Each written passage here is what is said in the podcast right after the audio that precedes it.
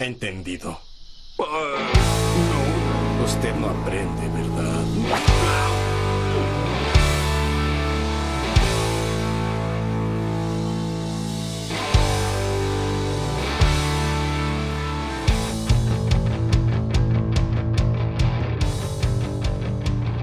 Bienvenidos a Cuentos en la Virgo Cueva, el podcast donde hablaremos de distintos acontecimientos, que entre ellos pueden ser criminología, casos paranormales, eh, extraterrestre y otros eventos, o todo lo que consideremos ser contado en la Virgo Cueva. Mi nombre es Mandy Potter y me acompaña como hoy siempre el gran Cristian Frigo. Hola, mi nombre es Cristian Frigo y estoy acá para hacer comentarios inapropiados, inadecuados, escuchar una linda historia que siempre me trae Mandy Potter y tratar de meterle humor a temas que definitivamente no lo tienen.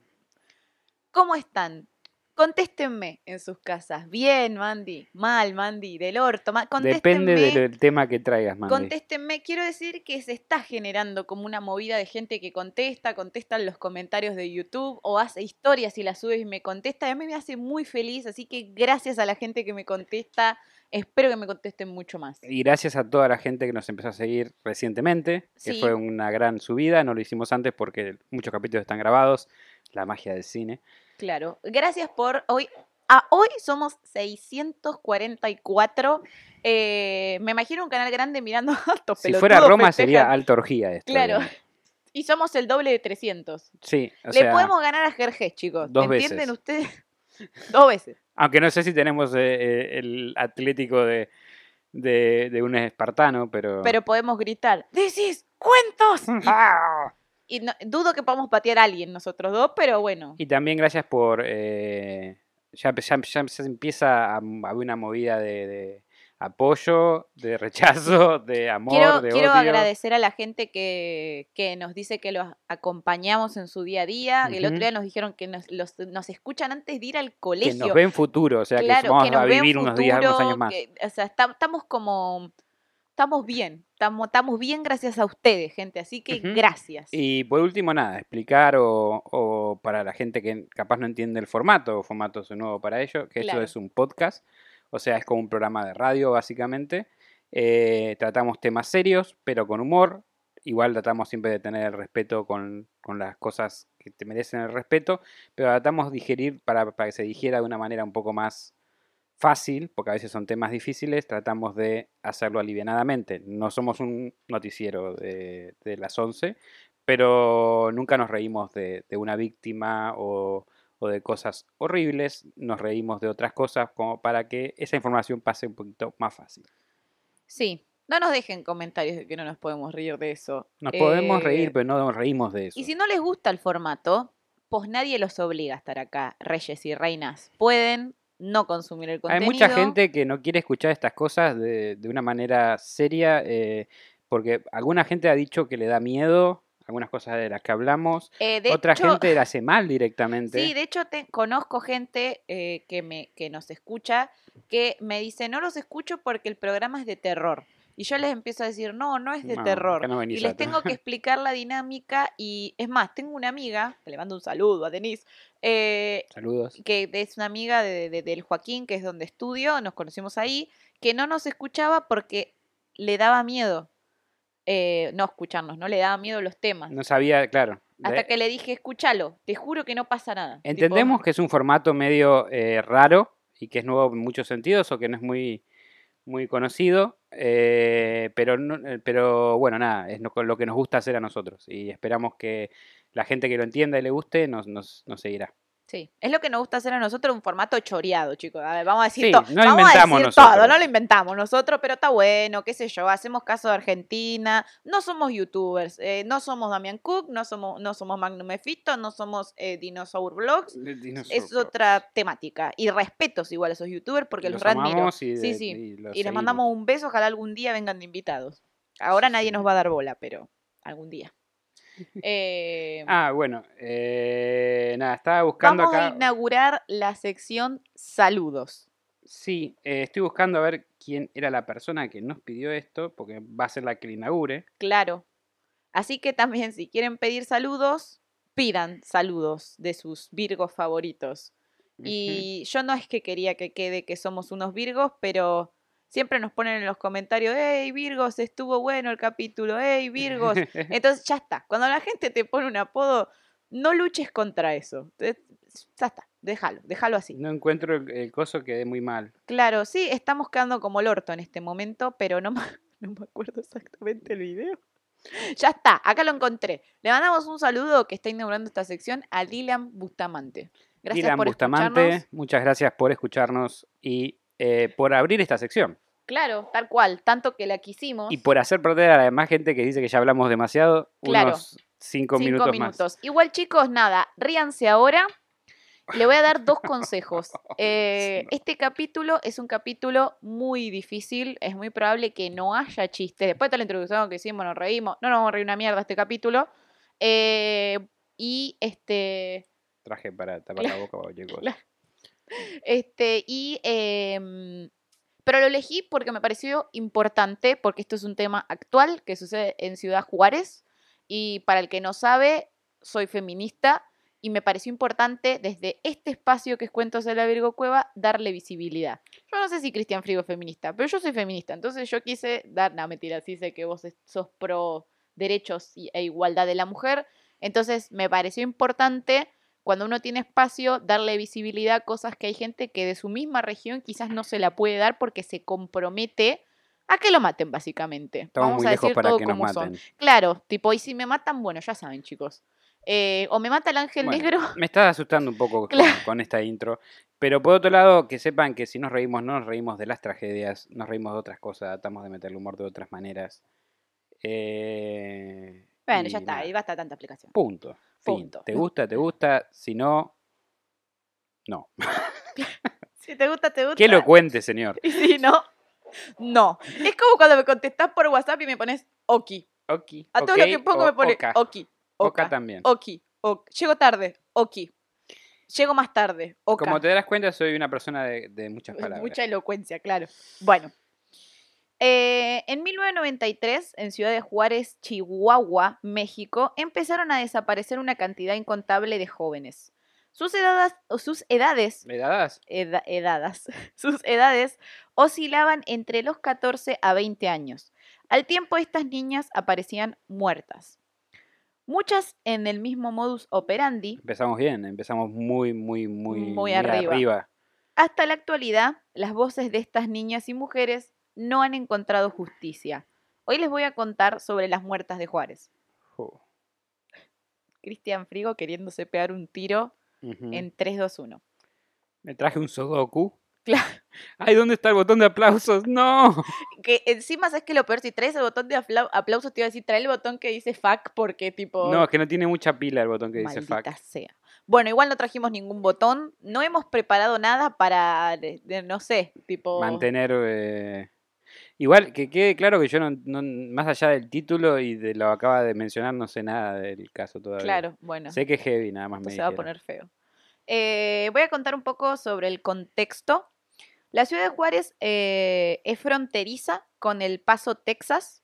Para 1995 se estaba convirtiendo en la cuarta ciudad más grande de México eh, debido a la apertura de centenares de fábricas para productos de exportación. El casi 80% de estas fábricas eran propiedad norteamericana y producían para las principales corporaciones de Estados Unidos. Qué raro. Entre ellas, acá es donde voy a pronunciar con un inglés de mierda, ustedes ya lo saben, Lear, Amway, TDK, TDK, ¿está bien? TDK, TDK, KDK. TDK, Honeywell, General Electric, entre otras. General, ¿cómo se General Electric. General Electric. Bueno, eh, es que me parecía un inglés, Ge- eh, General Electric, papá. General Electrics. estas fábricas fueron posibles por el Tratado de Libre Comercio de América del Norte. NAFTA es la sigla en inglés del tratado. NAFTA, También es como se le dice el Eh, combustible en sí. Argentina. que firmaron Estados Unidos, México y Canadá en 1993. Estas plantas atraían anualmente una gran ola de inmigración a Juárez, ya que obreros de todo México iban en busca de trabajo y una posibilidad mejor de vida. Y estaban ahí de, de Estados Unidos. Claro, sí. De hecho, hay una parte en la que leí que había gente que acampaba ahí para tratar de pasar la Sí, frontera. sí, es muy común en todos los pasos fronterizos de México. Sí, en Matamoros también. Sí. Lo ¿Mata quién? cierto es, eh, Ciudad de Juárez es de este lado y Matamoros es de este. Ah, ok. ¿Es- ¿Este es el este y este es el oeste? No sé. Bueno, listo. Me alegra no ser la única que no lo sabe.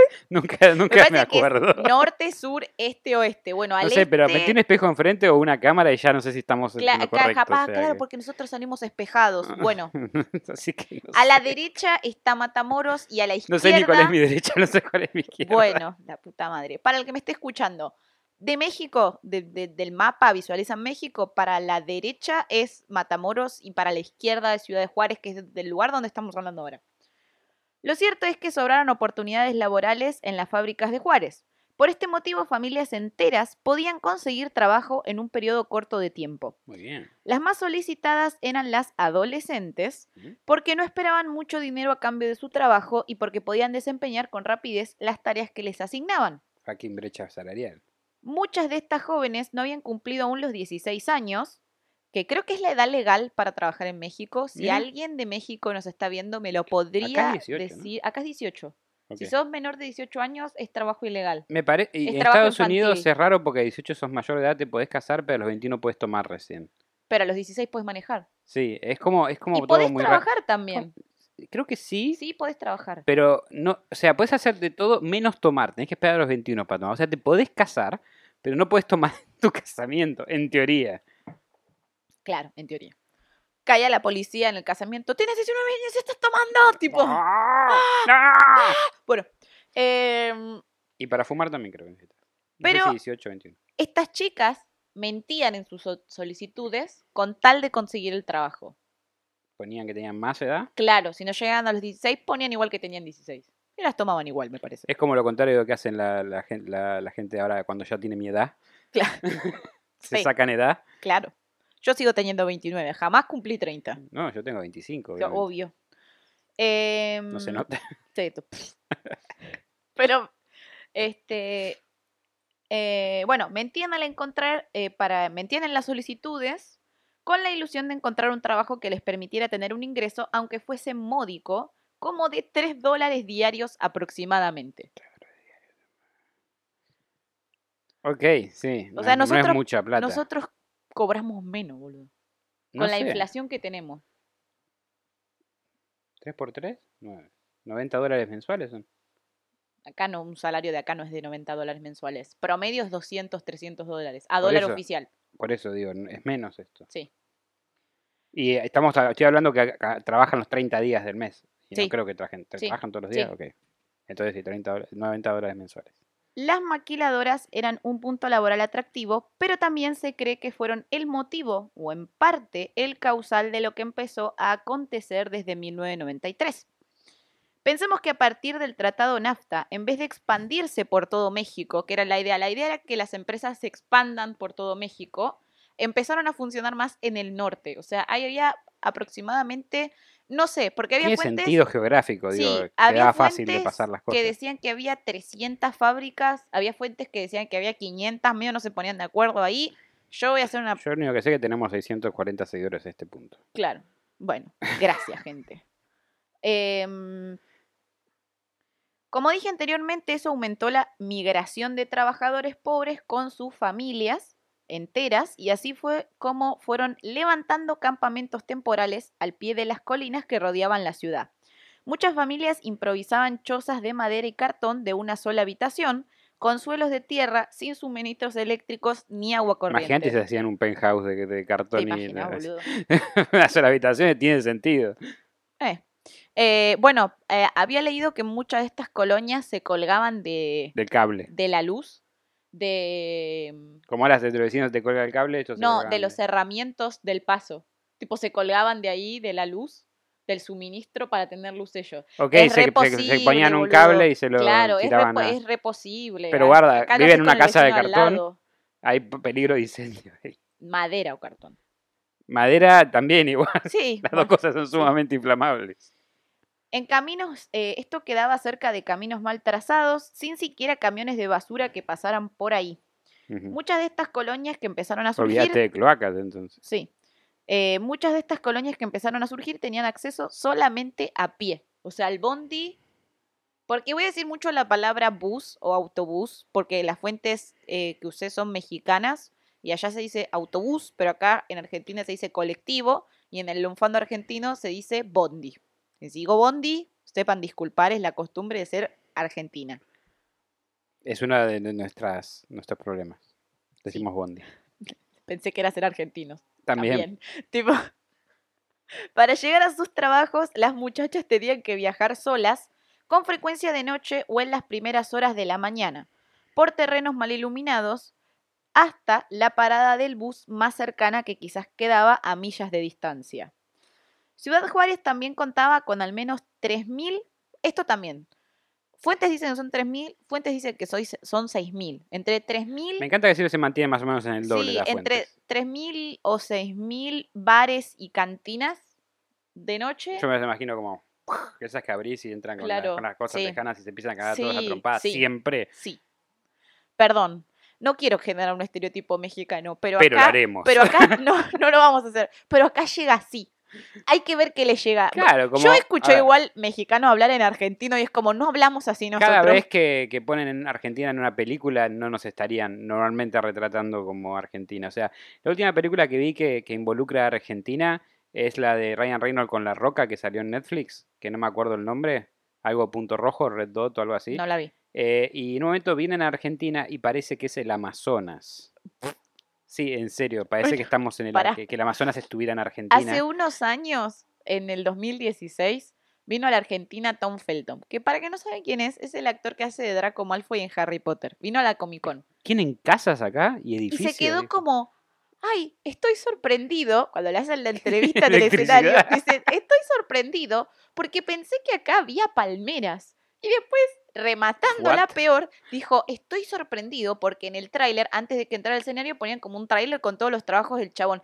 Hay un montón de gente que es fan de Flash. Yo pensé que Flash no llegaba acá. Y yo estaba escuchando esa entrevista entre el No público y estaba acá. pensando, ¿dónde pensó Yo pensé que, que, ustedes venía? prendían las luces con el hechizo ese de, de Harry Potter Es como, ¿dónde pensó que venía este ser humano, tipo? en un lugar lleno de velas, aparentemente.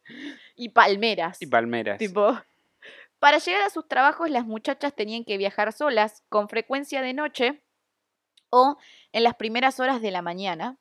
Eh, ya lo leí esto, ¿no? Sí. Por terrenos mal iluminados Sí. hasta la parada del bus más cercana que quizás quedaba a millas de distancia. Esto lo de los bares ya lo dije. Esta, eh, estos bares atraían universitarios eh, y jóvenes y también se dice Alcohólicos también. se dice, se di- y voy a decir se dice justamente por no crear un estereotipo. Se dice que también estaban llenos de narcotraficantes y prostitución. Me gustaría que alguien de Ciudad Juárez me confirme, si hay alguien que escucha este episodio, eh, y esto lo voy a decir ahora y lo voy a decir a la mitad del episodio y lo voy a decir al final. Si pueden confirmar o sumar información a este capítulo, siéntanse libres de hacerlos en los comentarios, porque yo todo esto lo saqué de las fuentes. Hasta pasar las, las eh, direcciones de los bares con prostitución, por favor. Nunca. ¿Qué está diciendo, señor? Nunca, nunca fui a México, nunca fui a, a Juárez, así que casi digo Suárez en vez de Juárez. Yo ya le cambié el A nombre. Suárez. Ya, ya le, Ya los insultaste. ya le cambió el nombre, señora, Hasta cancelada. acá En llegamos. Ciudad Juárez ya no me van a recibir la puta madre. ¿Por qué siempre me hago esto? Em, bueno, eh, e- es como que era un nicho de prostitución y narcotraficantes. Ok, como en las películas. Tal cual. Que Eh, arriba tienen como las, las habitaciones y abajo tienen el bar. De hecho, en los clubs nocturnos para adultos había muchas chicas jóvenes que bailaban o servían bebidas por 5 dólares diarios, es decir, que ganaban más que trabajando en las maquiladoras, que son las fábricas, son las maquiladoras Sí, de ahora más, para que sepas. Em, Maquiladoras, ¿qué hacen? son estas que te conté. ¿Pero qué hacen? Eh, ensamblan cosas ensamblan cosas. y fabrican cosas Sí, son como... para exportar. Nada que ver con maquilladoras. No, Maquillan cosas. maquillan cosas. No sé. Sería re lindo este, este, este cuento si se tratara de maquilladoras que maquillan cosas. Qué lindo sería ese. que Sí, bueno, podemos hablar, hablemos de eso. No. Vamos a seguir. Voy a contar algunos casos eh, y acá se va a poner fea la cosa. Perdón, Cristian Frigo. De los creadores de Colonia Dignidad llega la muerte de Juárez. Eh, Silvia Elena Rivera, Riviera Morales. La familia Riviera Morales, como tantas otras, se había mudado de Tijuana a Juárez con la promesa de trabajo y una mejor vida. Con sus padres y su sus cuatro hermanos vivían en una colonia modesta que sí contaba con suministro eléctrico y servicio de agua. De hecho, esta gente había podido progresar y podría, eh, había podido comprar su propio terreno y construir una casa modesta pero propia. ¿Puedo hacer una pregunta? Dígame. Es para Mati. Mati es nuestro operador, para los que nos están Que agarrando por volvió, vez, chicos, Que volvió, de la enfermedad, volvió de, volvió de la muerte.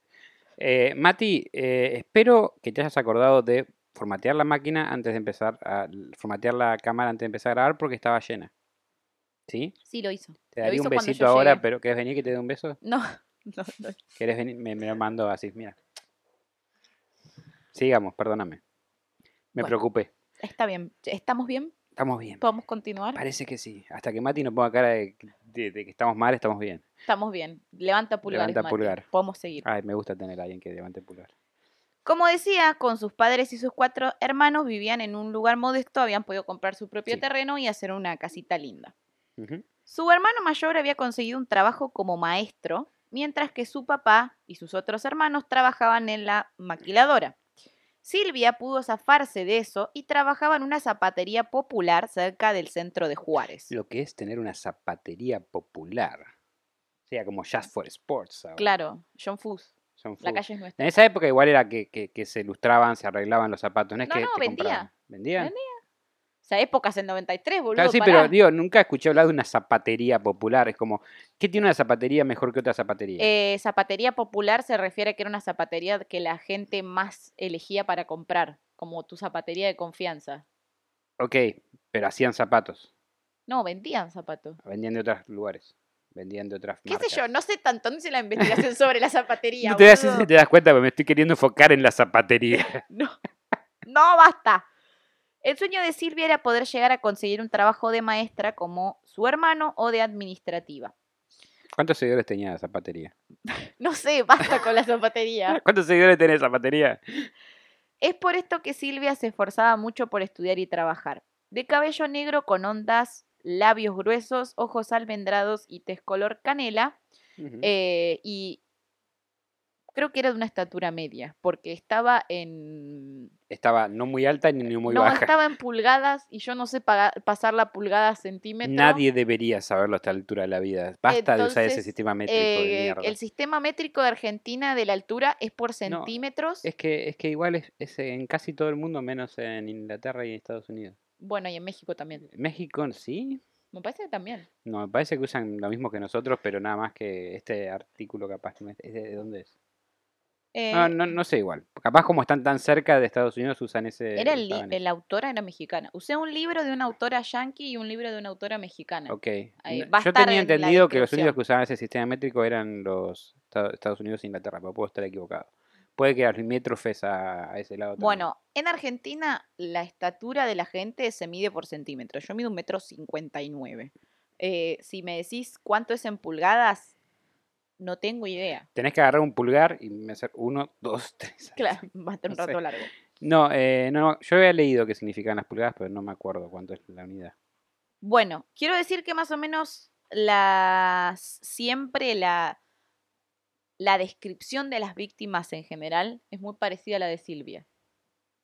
Son parecidas a ella. Exactamente. Ok. Eh, una mañana de julio de 1995, su hermano Domingo, el que era maestro, eh, que para ese ¿El otro entonces... llamaba sábado? No, que para ese entonces ya se había mudado con su esposa, llevó a Silvia al centro. Ese día era un día tranquilo para ella, ya que debía ir a la escuela a las 10 de la mañana para dar un examen y de ahí irse a la zapatería a trabajar, desde la 1 del mediodía hasta el cierre, que era alrededor de las 20 horas, más o menos. Una a 20.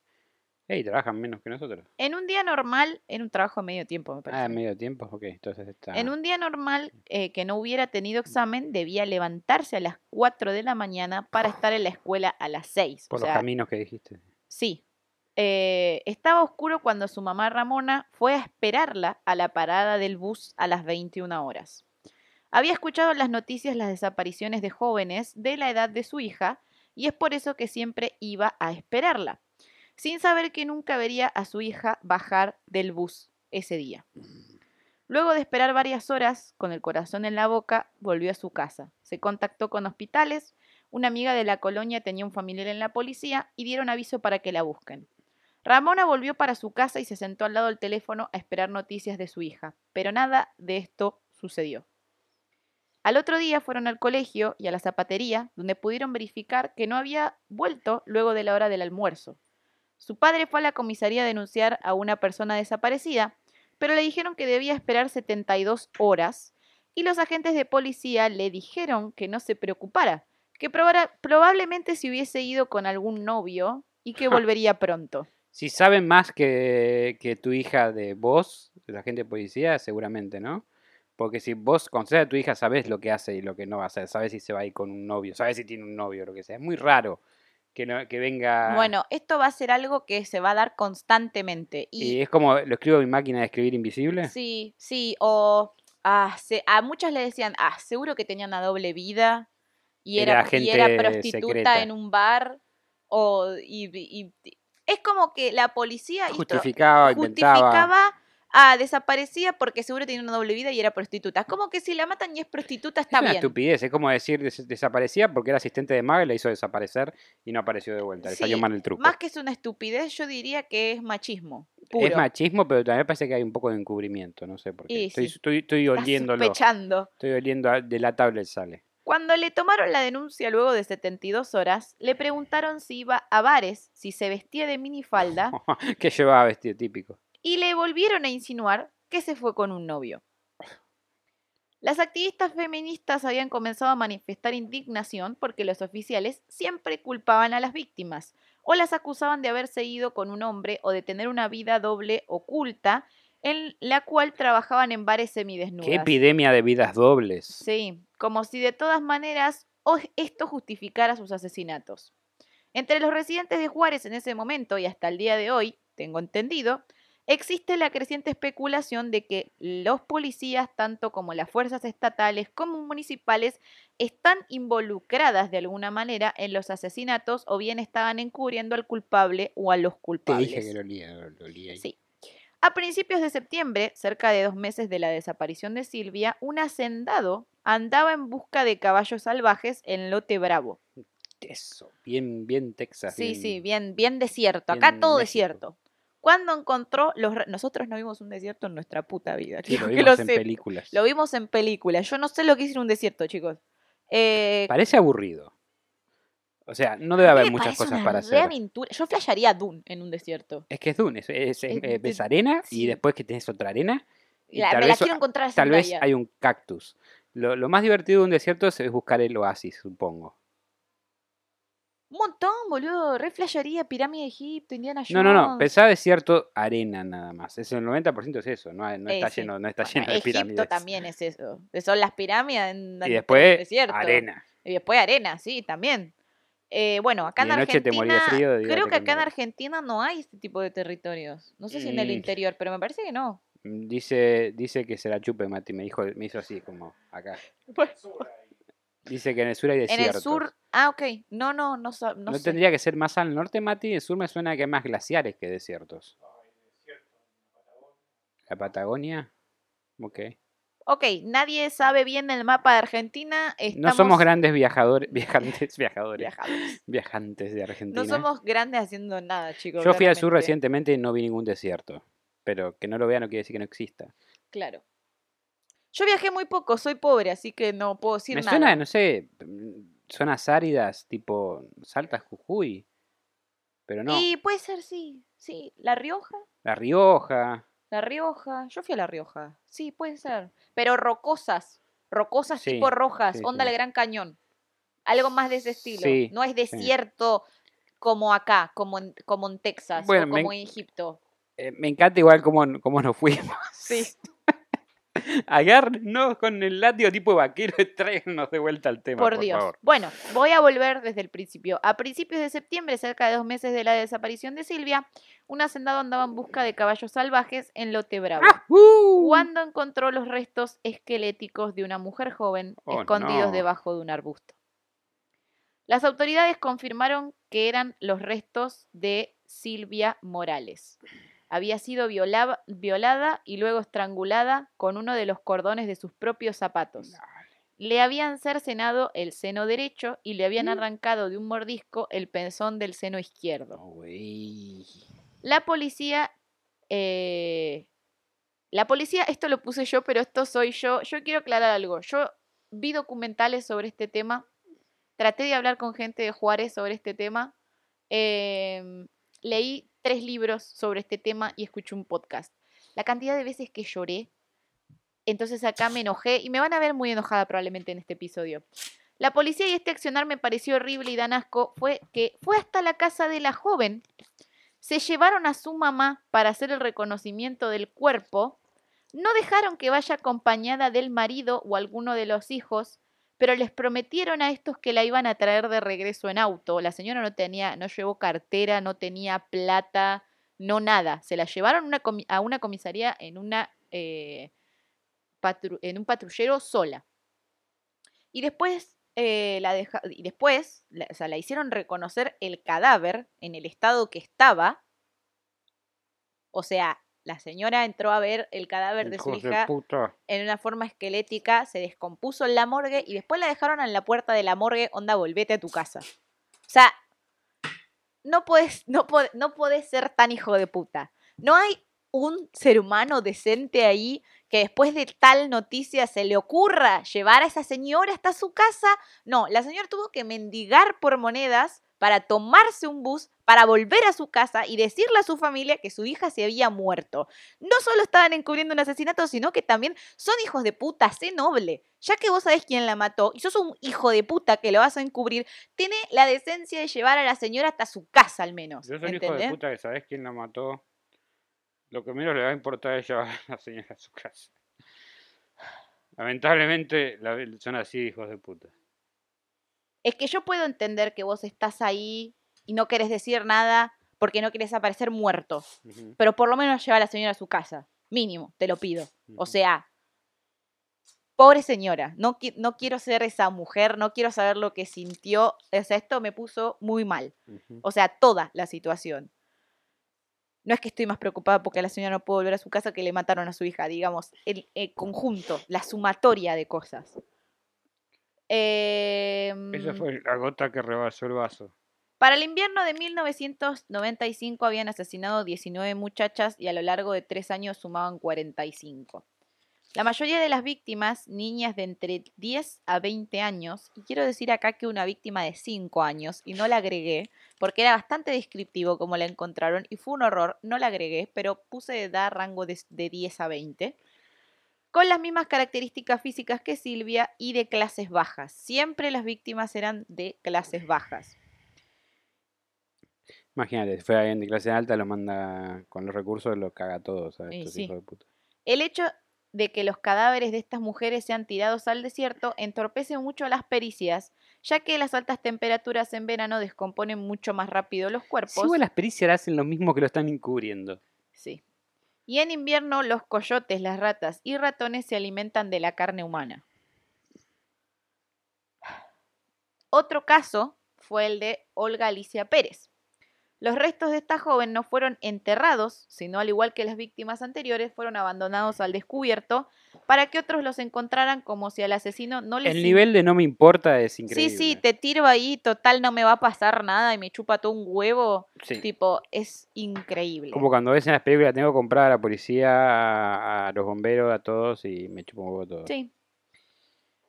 Olga Alicia había estado desaparecida un mes y la situación de reconocimiento fue exactamente igual que la de Silvia. Su madre en la morgue con un cuerpo calavérico al que el forense le sostenía la mandíbula y le pedía que la reconociera. Y no la llevaron a la casa, seguramente tampoco. Le mostraba la ropa con la cual el cuerpo había sido hallada.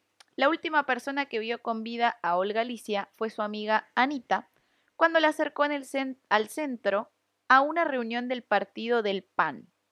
Creo que existen dos partidos en, el Me- eh, de- en México, que son el PAN y el PRI, o al menos son los únicos que yo conozco. Mira qué nombres interesantes. Sí, no anoté las siglas, la verdad. Olga, de 20 años, estaba centrada en sus estudios y también trabajaba en una zapatería. Su mamá le había insistido para que salga más y se divierta, y fue así como empezó a relacionarse con jóvenes del PAN. La denuncia policial de Irma, su madre, por la desesperación de su hija, fue igual de frustrante que la de Ramona, la mamá de Silvia. Lo último que se supo es que la joven se fue acompañada por su chaperona y no volvería jamás. O sea, ella fue hasta la reunión, se iba a encontrar con alguien que era su chaperona porque le gustaba un chico, tenía un interés romántico que también era del partido del PAN, y aparentemente se fue con esta persona y no la vieron nunca más en la vida. ¿El Em, partido era pan y prin o pan y, PAN y PRI. pan y pri, no pan y queso? Es No. otra cosa. Eso es otra cosa. Em, esto lo declaró el sereno del edificio del PAN, quien pronto renunció y no lo vieron nunca más. Mató Irma buscó ayuda entre los jóvenes del PAN, pero estos no cooperaron en absolutamente nada y el partido tampoco. De hecho, el partido No prohibió a la juventud a que le hable a la madre. O sea, ¿Eh? en ese momento creo que se estaban postulando para las elecciones No querían mala prensa. y no querían mala prensa, entonces les chupa un huevo básicamente por las elecciones una mujer fallecida. Va, fallecida, asesinada. Los políticos para las elecciones les chupa todo un huevo. Eso a los mundial. políticos les chupa todo un huevo, punto. ¿No vieron la película Don't Look Up? De... Con la de DiCaprio nueva que salió en Netflix. No, no la vi, Eh, pero Y la chica de... Me olvidé el nombre ahora. de, este, Juegos del Hambre. Juegos del Hambre. Eh, es justamente eso. Se está por caer un meteorito, va a destruir toda la Tierra y a los políticos lo único que les importa es la reelección. Que puede que no exista porque van a morir toda la humanidad, pero lo que les importa es cómo esto afecta a su reelección. Otro caso, estamos yendo rápido, no te puedes quejar.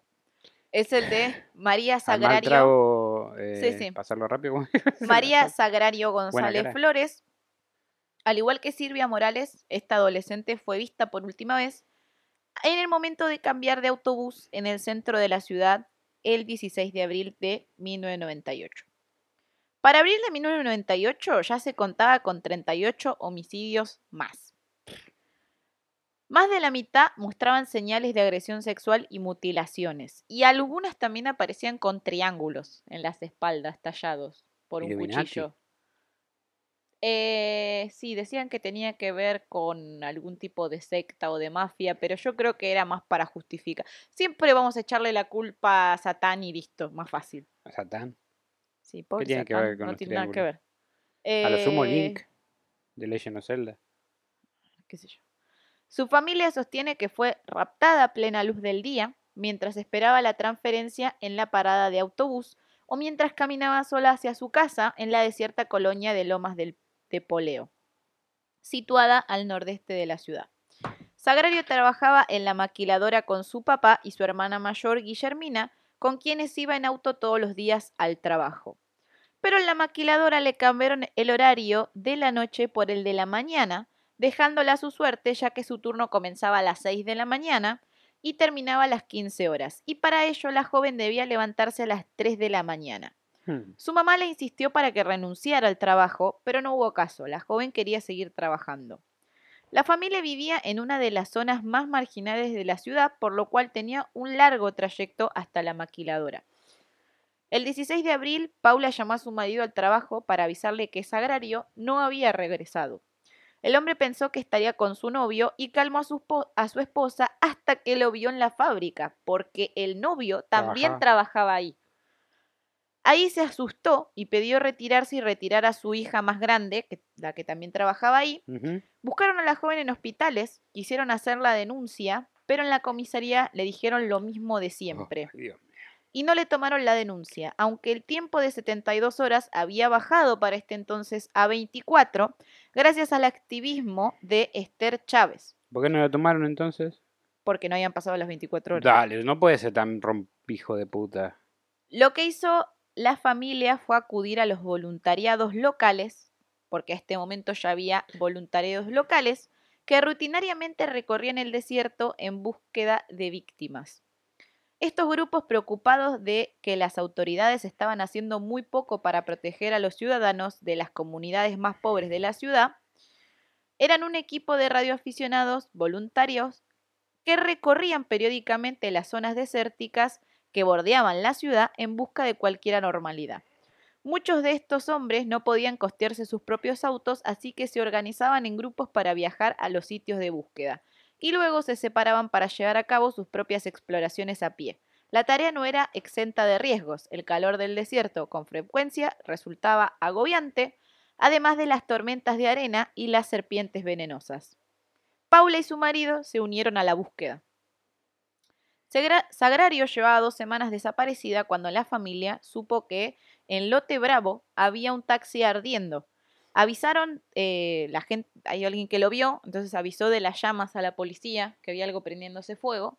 Y cuando la policía llegó, se encontró con el cadáver de Sagrario. Dentro del taxi. Sí. Quien fue estrangulada y apuñalada tres veces en el pecho y dos en la espalda. Se cree que fue violada, pero su cuerpo estaba tan descompuesto por el fuego que no se pudo comprobar. Los investigadores llegaron a la conclusión de que Sagrario llevaba una vida secreta y que tenía un segundo salario como prostituta.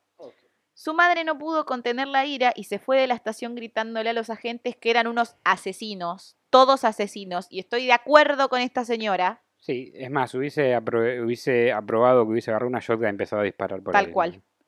Por su parte, Guillermina no, pararía de buscar la verdad y fundó una pequeña organización popular a la que llamó Voces sin Eco, eh, que creo que actualmente sigue funcionando. Su objetivo es mantener a los asesinatos en los titulares de la prensa mediante vigilias con velas, el levantamiento de cruces a lo largo y a lo ancho de la ciudad e indagaciones bimestrales de pistas y pruebas que la policía pudiera haber pasado por alto. ¿De cruces? Sí, eh, lo siguen haciendo. Son cruces eh, rosas y negras. Negras por el luto y rosas porque son mujeres. Sí. Cruces como las que se ponen en las tumbas. Sí, sí, sí, y hay mucha gente que le pone el nombre, la familia le pone el nombre y la llevan de hecho a marchas feministas. He visto fotos que la llevan a marchas feministas y que a veces las pintan en las paredes de la frontera. Después las vuelven a pintar arriba, pero ellas después vuelven y las vuelven a pintar. Ok.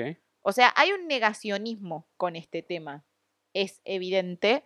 Em, y ahora voy a hablarles de un personaje al cual se lo trató de responsabilizar, polémico, que es eh, Abdel Latif Sharif Sharif y los dos rebeldes. Veces el mismo nombre? ¿Eh? Sharif Sharif. Sí, dos veces tenía el mismo apellido. Ok. En septiembre de 1995, al mes de que hallaron los cuerpos de Silvia Morales y Olga Alicia, las autoridades encontraron una supuesta solución al caso. Incriminan al incriminado al menos de 16 asesinatos al egipcio Abdel Latif Sharif Sharif. Pero ¿quién era esta persona? Fue denunciada por una joven que se presentó en la comisaría como Blanca, culpándolo de secuestro, violencia de género y violación. Espera, a este chico. Sí, a este chabón. ¿Cuánto tenía? Como 40 años tenía. Ah, tiene 40 años. Ah, lo culparon de 16. No, lo culparon de 16 asesinatos. Ah, ahí entiendo. Ah. Él negó todo y dijo que ella era una prostituta que lo golpeó porque no le consiguió más droga. Pobre víctima. Después, Blanca se retractó de sus declaraciones y desapareció misteriosamente. Ajá. A partir de acá todo se... A partir de acá. Esto es igual de turbio que todo lo que ya les conté. Lo hizo un mago. Sharif fue puesto en libertad, pero no por mucho, ya que en efecto el empresario era un violador y maltratador de Ah, mujeres. Sí, era un hijo de puta. Sí, estaba en México porque había sido deportado de Estados Unidos por violación y violencia de género en dos ocasiones. Me encanta que es como que escapan de un país y lo Sí. dejan entrar tranquilamente a otro. La última por una enfermera de 20 años a no quien engañó diciéndole que estaba alquilando una habitación en su casa. O sea, él le dijo a esta señora, esta, a esta señora, esta chica de 20 años, que estaba rentando una habitación en su casa. Y al primer día que la chica se mudó, No esperó. la atacó, Ah, Inmediatamente. la violó y la cagó a trompadas. Hermo- eh, La amenazó con que la iba a matar y después se arrepintió y la llevó al hospital, cagada a trompadas y violada, y dijo que había sido una pelea de pareja. Obviamente, por el daño que presentaba la chica, no le creyeron y terminó yendo preso. Bueno, bien que terminó yendo preso, pero no estuvo mucho tiempo, me dijiste. Le dieron 12 años y le dijeron que cuando saliera lo iban a deportar a Egipto, pero al final solo Seguía cumplió mandando de país a cinco. país al tipo. Igual era de Egipto. O sea, Sí, lo deportaban a su país. sí, pues, sí. Eh, pero igual cumplió solo cinco años, por buena conducta salió antes. ¿Cinco años nada Sí, más? cinco Y años qui- nada más. Y, a, ver, Y ¿cómo no lo... deportaron, por si te lo preguntabas. Sí, me ¿eh? preguntaba, pero eh, ¿cómo lo vincularon? Porque eh, pienso una, se me ocurre algo, pero es demasiado ridículo para ser verdad. A ver. Los triángulos de las espaldas eran, eran, No, no, no, no. eran pirámides y el tipo este era de Egipto y obviamente eh, estos investigadores no eran de los más brillantes, así que No. pudieron haber llegado a esa conclusión. Esto le había pasado en Estados Unidos. No, no. ¿Esto es en Estados Unidos? Sí, esto le pasó en Estados Unidos. Ok, cuando llegó a Juárez. No, pará, que sigue. Ah, ok. Salió a los cinco años. ¿Te acordás que le habían dicho que tenía que cumplir una condena 12 y lo iban a Deportar a deportar? Egipto. Bueno, no lo deportaron. Se fue a México. Salió, no, él salió y era empresario y volvió a trabajar en una empresa como siempre, como si nada de esto hubiese sucedido, se reinsertó en la sociedad. Ajá. Em, pero la volvió a cagar. No duró mucho. Porque en 1993 secuestró a una mujer y la violó en reiteradas ocasiones hasta que pudo escapar. Y en la empresa anterior a la que trabajaba antes de estar preso, la misma empresa lo había defendido, le había puesto un abogado. Y uno de los accionistas de esa empresa se arrepintió de que lo hayan ayudado y lo denunció y hizo posible que lo vuelvan a arrestar. Pero no duró mucho tampoco, porque el abogado que lo defendió la segunda vez arregló con la justicia de Estados Unidos que lo absolvieran de los casos a cambio de que voluntariamente Sharif Sharif eh, se fuera del país.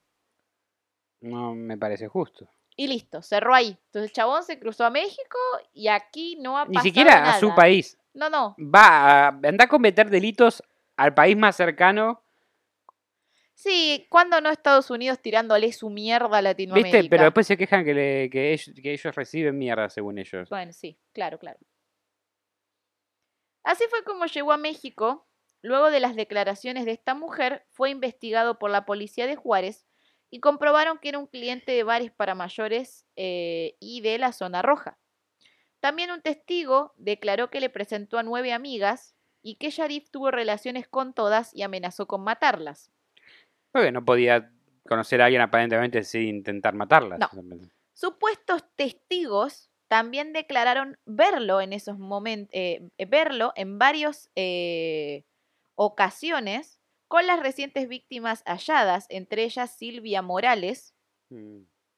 Quiero aclarar, por si no se entendió, que este testimonio es falso, porque Silvia Morales no frecuentaba esos lugares. Su mamá Claro. lo había dejado claro, que ella trabajaba y estudiaba. No, no, es obvio que lo hicieron para darle un culpable a esto y tratar de cerrar la página por la presión social que estaban recibiendo. Sí, entre ellas Silvia Morales y Elizabeth Castro, una joven estudiante de 17 años, traba- trabajadora de la maquiladora también, que por supuesto también había aparecido asesinada en condiciones parecidas a las demás. Em, si bien no tenían ninguna prueba, las autoridades asociaron al Ninguna menos- duda tampoco. No, Ninguna prueba, pero ninguna, pero ninguna duda. duda. No tengo pruebas, pero no tengo dudas. Las autoridades asociaron al menos una docena de asesinatos a Sharif, pero lo acusaron oficialmente del de Elizabeth Castro. Así fue como los primeros cuatro meses de 1996 pasaron sin asesinatos y a Sharif se lo terminó responsa- responsabilizando al final de 26. Claro, lo- los otros dejaron de, de matar, entonces dijeron, bueno, este fue este porque está atrapado, no está matando a nadie. Pero en abril hubo un hallazgo horrible. Siete cuerpos de mujeres jóvenes fueron descubiertos en una zona llamada Lomas de Poleo. Entre los cuerpos se hallaron los restos de una niña de 10 años sin identificar hasta el día de hoy. Otros cuerpos tenían las características que ya di anteriormente. Otros nueve cadáveres más se encontraron para fin de año. Bien. o sea, Todos juntos. Era como un pozo de cadáveres. Claro, era, no se encontraba, no era que no, no estaba pasando, sino que la estaban juntando, no sé qué onda. Sí, una cosa así. Esto empezó a dar un interrogante de si Sharif Sharif era realmente el ¿Ah, asesino sí? serial de Juárez Sherlock o le no. decían a la policía de. México. Estos descubrimientos provocaron protestas donde centenares de mujeres salieron a las calles a exigir justicia. Madres, abuelas, hermanas y amigas de las víctimas empezaron a cargar cruces de madera que pintaban de negro y rosa. Es por esto que la policía empezó a arrestar hombres en bares de noche. Me encanta lo tirado de los pelos que es todo. Hagamos una redada y arrestemos gente. ¿Por qué Justo, por justo qué. yo que no salgo nunca quería ir a tomar una cerveza ese día. arrestado por pelotudo? arrestado por cara de boludo. ¿Qué tiene que agregar, Mate? El Claro, decorado ¿qué- se qué? De esto arrestaron a varios integrantes de una supuesta pandilla llamada Los Rebeldes.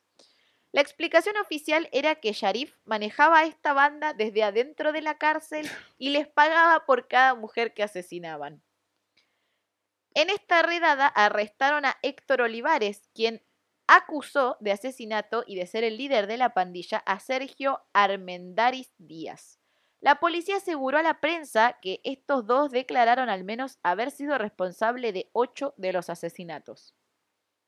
En teoría, Sharif les pagaba entre mil y dos mil pesos por cada asesinato que debía ser parecido a los anteriores para que la policía se diera cuenta de que tenían al hombre equivocado y dar la sensación pública de que el verdadero asesino seguía libre. Al final, a los integrantes de la pandilla se les adjudicaron 17 asesinatos, aunque Armendariz Díaz siempre declaró haber sido inocente y que le hicieron firmar por escrito una declaración que no era suya mediante amenazas y tortura. La realidad es que Sharif hablaba poco español y hubiese sido muy difícil realizar un modus, modus operandi sin hablar el idioma. En una entrevista a Univisión en 1999, si lo entrevistaron a este señor, declaró que él no tenía nada que ver, que el ADN y las mordidas encontradas en los cuerpos era distinta a la de él y que nunca pudieron demostrar pruebas, pruebas claras en su nombre y que era un chivo expiatorio. Que la policía era la culpable de muchos de los asesinatos, que él sabía de un policía en particular que estaba metido dentro de la mafia que mataba estas mujeres y que conocía a dos más de los culpables, pero que eran ricos y traficantes de droga. El descubrimiento de 25 víctimas más en 1997 volvió a causar desconfianza en la versión presentada por la justicia sobre Sharif van Sharif. creciendo, pero... Sí. Finalmente, Sharif murió de manera sospechosa en la cárcel 10 días antes de su liberación por falta de pruebas. También fueron acusados de- de estos femicidios dos choferes de buses, porque lo que hacían las maquiladoras para hacer más seguro el viaje era eh, contratar como buses Sí. que hacían el recorrido, pero no es que contrataban a, las a los choferes, podía conducir ese bus cualquier persona que tuviese DNI supiera manejar. Fin, eh, como que no importa quién sos, vos Pedro agarrá, manejá, hacer el recorrido, nos vimos Seguro. en Disney. Em, entonces se agarraron de eso para acusar a dos choferes de estos buses. El punto es que uno... sabían a quién más... va. Uno tenía un abogado muy bueno, la verdad no anoté el nombre, que tenía todas las pruebas de que era inocente, Drone McClure. eh, de que el chofer era inocente y las iba a presentar para conseguir que lo liberen y murió No, en un choque, en un accidente automo- automovilístico. Pero después se supo, porque el tipo se dio cuenta que lo estaban siguiendo y llamó al papá y le dijo al papá, le pidió ayuda, lo llamó y le dijo, ayúdame. Y después se enteraron de que la policía lo interceptó y antes del choque le metieron un balazo en la cabeza. Entonces murió cabezazo de balazo. Sí. Y según la policía, se confundieron con un delincuente y lo ah, pero qué mataron por error. Una persona que tenía pruebas. Voy a dispararte, voy a disparar esta arma y si tu cabeza se pone en el medio es tu culpa. Y el padre escuchó todo. O sea, el padre escuchó el disparo, escuchó el choque, escuchó todo. Y o sea, le dispararon y chocó. Decir que no lo mataron al padre también. No. No, porque habló. Llegó a hablar. Claramente el día de hoy no se ha resuelto ninguno de los casos de los que estamos, hemos hablado ni de los que siguieron por los siguientes años. Traté de comunicarme por redes sociales con gente que vive en Juárez. Perdón, chicos, no conozco a nadie que vive en Juárez. Creo que tengo un solo viewer que vive en Juárez. Conocemos, pero no nos conocen. Claro. Eh, ya que no tengo ningún conocido contacto directo, consulté por redes a figuras públicas. Perdón, si algún día ven esto, perdón si pude incomodar. Eh, pero realmente quería saber qué pasa al día de hoy, porque esta información que manejo, los libros que leí fueron escritos en el 2005, pasaron bastante bastantes años y quería saber cómo era actualmente. Disminuyó, no disminuyó. Finalmente le quiero agradecer a mi amiga Silvia, que tiene dos amigos en Ciudad de Juárez Esa. que muy amablemente respondieron mis preguntas mediante Silvia. Eso es tener contactos. O sea, no hablé directamente, es que lo puse en Instagram también. Puse historias de si alguien conoce a alguien que sea Ciudad de Juárez o si tiene un contacto que me pueda responder unas preguntas. Bueno, al final mi amiga Bien, ¿eh? tenía, entonces me, no hablé directamente con estas personas, pero le mandé mis preguntas a Silvia y ella mandó las respuestas. Información exclusiva. Así que le agradecemos a Silvia por haber cooperado con la investigación. Gracias, Silvia. los cuales me confirmaron que los casos están impunes, que aún no se han resuelto y me enteré mediante ellos que muchos grupos de lucha, eh, que hay muchos grupos de lucha activa contra los femicidios de Ciudad Juárez. Em, mediante ellos me enteré de la Asociación de Madres de Juárez, que llevan un censo, datos verificados y actualizados de las víctimas, voces sin ecos de Guillermina, la hermana de Sagrario, que sigue activa, eh, está la Mesa de Mujeres de Ciudad de Juárez, que son una red activa de lucha contra la violencia hacia las mujeres y por la igualdad. También sus amigos juarenses eh, me pasaron un paper muy interesante de las muertas, eh, de las muertas, de mujeres en el rap. Me pareció muy interesante posta porque hablaba de nuevas generaciones que van a batallas de rap, como batallas de gallo. Acá se le dice batallas de gallo. A los que rapean como mega rápido, improvisan en el momento Sí. que a estas mujeres eh, hay como una agrupación que se llama Las Vivas de Juárez y que todos sus raps hablan sobre cómo es ser mujer en Ciudad Juárez y la discriminación que hay y el peligro que corres por estar ahí. Me pareció muy... El paper posta, si alguien lo quiere, se lo paso, es muy interesante, eh, eh, pero es del 2008. No tengo nada, salvo los testimonios de estas personas, a 2022. Si alguien de Juárez ve esto y quiere dejar un pantallazo de cómo es vivir ahí, bienvenidos sean los comentarios. Por último, quería recomendar dos cosas que me sirvieron para esta investigación. Si bien usé dos libros, también escuché el podcast Olvidadas, Las Muertas de Juárez y el documental de Netflix de Las Tres Muertes de Marisela Escobedo, con el cual lloré mucho. Y otra cosa que le sirvió mucho fueron unos pañuelos descartables. Sí. Eh, me costó mucho escribir esto, tardé muchísimo tiempo en escribirlo porque a mí me da mucha bronca. El de Marisela Escobedo, vos no conocés la historia, te la voy a contar brevemente. Esta señora, la hija se fue con el novio a vivir a otra ciudad. Tuvo un hijo, tenía 14 años la hija. El novio la mata y la esconde. La mujer la está buscando, la está buscando, la está buscando, la está buscando. Finalmente una persona le cuenta cómo vio que este chabón se deshacía del cuerpo. La persona vio eso. Sí. La mina consigue pruebas. Hacen el juicio. Me encanta que tiene que hacer todo ella porque... Sí, hacen el juicio. Y yo en esta parte es donde tuve que poner pausa en el documental porque me largué a llorar un largo rato. Te muestran grabaciones del juicio cuando están dando la sentencia y lo absuelven. Oh, El grito de la madre y el llanto, y la madre se le tiró encima al juez y empezó a romper todo. Y yo entendí a esa señora. No tengo Sí. hijos, todo la entendemos. pero la entendí tanto porque yo estaba esperando escuchar lo mismo, lo mismo, ¿eh? Exactamente lo mismo que esa señora. Dije, listo, acá esto se hizo justicia, ya está, van a decir que es culpable. Dije, qué raro, va a la mitad el documental. Bueno, cuando escuché que decía este, que lo, absorbía, lo absolvían Lo de los casos, eh, y la familia ahí escuchando eso y ver a la familia cómo lloraba y a la señora rompiendo todo, me puse tan mal, tan mal. Totalmente lógica la, la reacción. El punto es que la señora siguió buscando al asesino de su hija. Lo persiguió por cielo y tierra. Ya sabía quién era. Sí, ya sabía quién era. Siguió preso. tratando de que lo metieran preso. Después el chabón se metió en una mafia de, de- de crimen organizado, entonces no lo podían arrestar por eso, pese a que ella lo localizó, se mudó 80 veces atrás del chabón y siempre decía, está acá, lo estoy viendo salir. Y la policía le decía, bueno, en un rato vamos. No, Y nunca- Cuando ya no esté, Y nunca, nunca, hasta que en un momento la mina dijo, yo me voy a quedar enfrente. em, ellos le tien- tienen otro nombre, pero es como estar acá enfrente del gobierno. Enfrente del Palacio de Justicia, una cosa así. Creo que tiene otro nombre en México, acá en Argentina sería eso.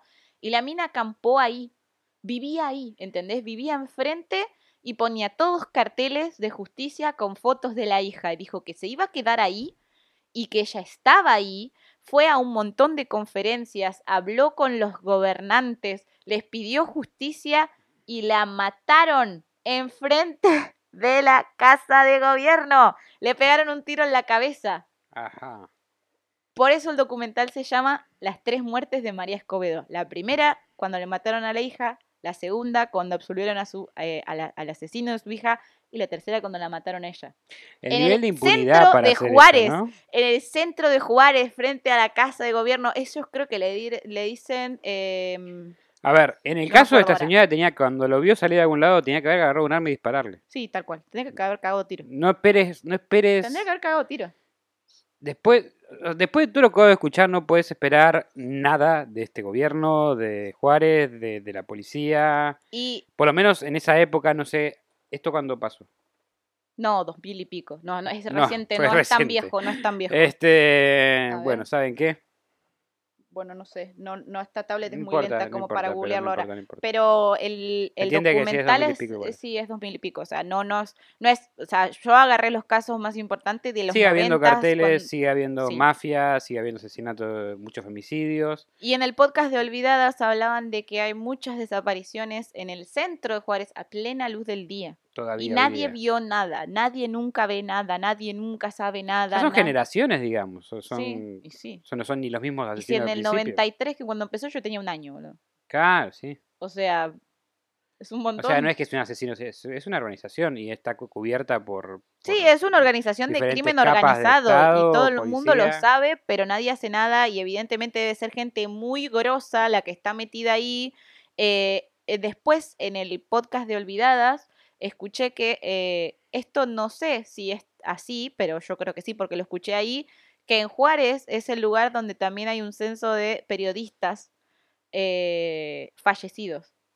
Ok, O sea, la mayoría de periodistas, o sea, fallecidos son en Juárez y son la gente que investiga este caso. por eso es tan difícil encontrar información actual, por eso... Por eso mucha gente no quiere dar su, Opinión. su opinión, por eso hay muchos influencers o, o- o mucha gente que tiene un canal parecido al nuestro o que haga misterio, que haga cam- criminología, que no habla de este tema y se entiende, porque, Porque corre peligro. muerto, está enfrente de la casa de gobierno. Sí, o sea, después de lo que le, le apareció a esta señora, le pasó a esta señora, es obvio que la gente tenga miedo, o sea, realmente. Che, tengo miedo ahora, pero más allá de eso, eh, yo creo que no pasa nada, pues estamos acá. Pero más, a- más Yo no de tengo miedo, y si me pasan algo, eh, si me pasa algo, vuélvanme una figura de ni una menos, no me dejen olvidadas, todo lo que Te pido. embalsamamos y te tenemos acá. No, es- esto igual siempre se lo digo a Ezequiel, fuera de joda, Ezequiel es mi marido. Para los que ya saben, el capítulo vampirismo está ahí, vino de invitado. Eh, si algún día llego a ser víctima de un femicidio, no me olviden. Me gustaría que sigan reclamando justicia por mí y me gustaría que mi- sirva mi muerte para que no le pase algún día a otra mujer, para que no pase nunca más. Eh, y aunque no esté muerta y ahora esté viva, eh, voy a darle visibilidad a todos estos temas que pueda. eh, voy a seguir hablando de feminismo, aunque yo sé que hay mucha gente que no le gusta que hable esto. Lo voy a seguir haciendo igual, voy a seguir yendo a marchas, voy a seguir... eh, nunca pinté una pared, porque acá la gente en Argentina se escandaliza cuando alguien dibuja y pone la- la- el nombre de una víctima en, un monumento, pero si lo tengo que hacer, lo voy a hacer, porque esto no puede seguir pasando, porque las pibas nos estamos muriendo y no nos podemos seguir muriendo, ni acá en Argentina, ni en México, ni en ningún lugar del mundo, porque esto, a ver, acá en Juárez, evidentemente pasa porque hay un crimen organizado, eh, pero acá en Argentina también pasa. Acá se muere una mujer cada 30 horas. eh, en muchos países de Latinoamérica pasa, en Europa pasa, en todo, en todo el mundo pasa. Y eso es porque hay un patriarcado y un machismo activo al que hay que, eh, al- se va a caer, chicos, se va a caer, porque si no estoy yo acá dándole visibilidad, va a haber alguien más y siempre va a haber alguien, siempre va a haber una mujer dándole visibilidad a esto. Entiéndanlo y déjense de romper las pelotas eh, y dejen de decir pelotudeces cada vez que aparece una víctima, como que se fue con alguien, o como que era una puta, o como que mira cómo iba vestida, como si eso justificara que una mujer se muera. Porque eso no justifica. Yo puedo estar en pelotas, en pedo, en el medio de la 9 de julio, que es una de las avenidas más importantes de Argentina, y nadie tendría que tocarme, simplemente. O sea, tipo, Bueno, técnicamente, si estás en pelotas en el 9 de julio, un policía te puede decir, bueno, sí, es, es ilegal. ilegal. estar desnudo en la calle, ya lo sé, pero, sí, pero, no por entiendo eso me tienen que violar o me No, tienen no, que matar. nada, no. Em, lo último que les voy a pedir, porque lo puse acá, perdón, me enojé, creo que se notó mucho este tipo de temas, me pone muy mal. Si pueden compartir este caso, eh, no solo nuestro episodio, sino cualquier creador de contenido, eh, creo que lo, lo hizo eh, Paulo Lando, Paul Lando, creo que se llama, lo hizo Dinosaurs Blogs, cualquiera, el que sea, si pueden ver el documental de Marisela Escobedo, si pueden difundir este caso y darle visibilidad, háganlo, es lo único que les pido. El nuestro o el de su creador de contenido favorito. Em, Este es nuestro granito de arena de, por todas las voces que no pudieron tocar el caso. Eh, me parece que es importante que mucha gente lo comparta, lo, no sea el nuestro, sea el de otra persona, y se hable más y se exponga más. Sí, escuchen el podcast de, Olvidadas, de las muertas de Juárez. em, y, y creo que este, seguramente hay mucha información que no sé por ser argentina. No me barden en los comentarios si hay algo que me comí, o hay algo que no sé, o hay algo que no es tan así, porque hice lo que pude con lo que tengo de acá. Eh, nunca estuve en México, como dije antes, nunca estuve en Juárez. No sé cómo se vive ahí. No, sé cómo es ser una mujer en Juárez, sé cómo es ser una mujer en Argentina. Em, y en Buenos Aires, que es un privilegio al lado de otras ciudades de Argentina. Y soy consciente de mis privilegios. Em, si alguien quiere sumar información en los comentarios es bienvenido. Y desde Cuentos en la Virgo Cueva, este, y como feminista, quería y necesitaba darle visibilidad a este tema. Eh, me gustó lo que hiciste con la cinta, porque siento que es representativo de todas las personas y de todas las mujeres que no pudieron Que hablar, se callaron. que las que callaron. Exactamente. Y perdón por el capítulo tan para abajo y tan trágico. No es normal, no es tan normal en nuestro estilo, pero creo que amerita eh, otro tipo de tratamiento. No, no había otra manera de, de- de- afrontarlo realmente. Pero bueno, para próximos episodios sí esperamos traer cosas más de nuestro estilo, algún ovni en una fiesta tecno Ujú, o algo así. Cristian Frigo, ¿por dónde te encontramos? A mí me encuentran por Instagram como Virgo Frigo y que por Spotify o YouTube como Cristian Frigo con CH para mi disco Tres Tristes Tetris. A mí me encuentran en Twitch, YouTube o Instagram como Mandy Potter Oc. Esto ha sido todo por el cuento de esta semana. Em, Sople, sople. voy a usted. soplar la vela. Si usted se te comió todo, toda esa tristeza, sáquesela Sí. soplando la vela. y colorín colorado este cuento. Se ha terminado. Nos vemos el próximo viernes. Muchas gracias por escucharnos o vernos. Gracias por acompañarnos nuevamente en otra emisión de Cuentos en la Cueva. Si les gustó, no se olviden de suscribirse y darle like. Y si no les gustó, recomiéndenlo para que otra persona también se coma el garrón como ustedes.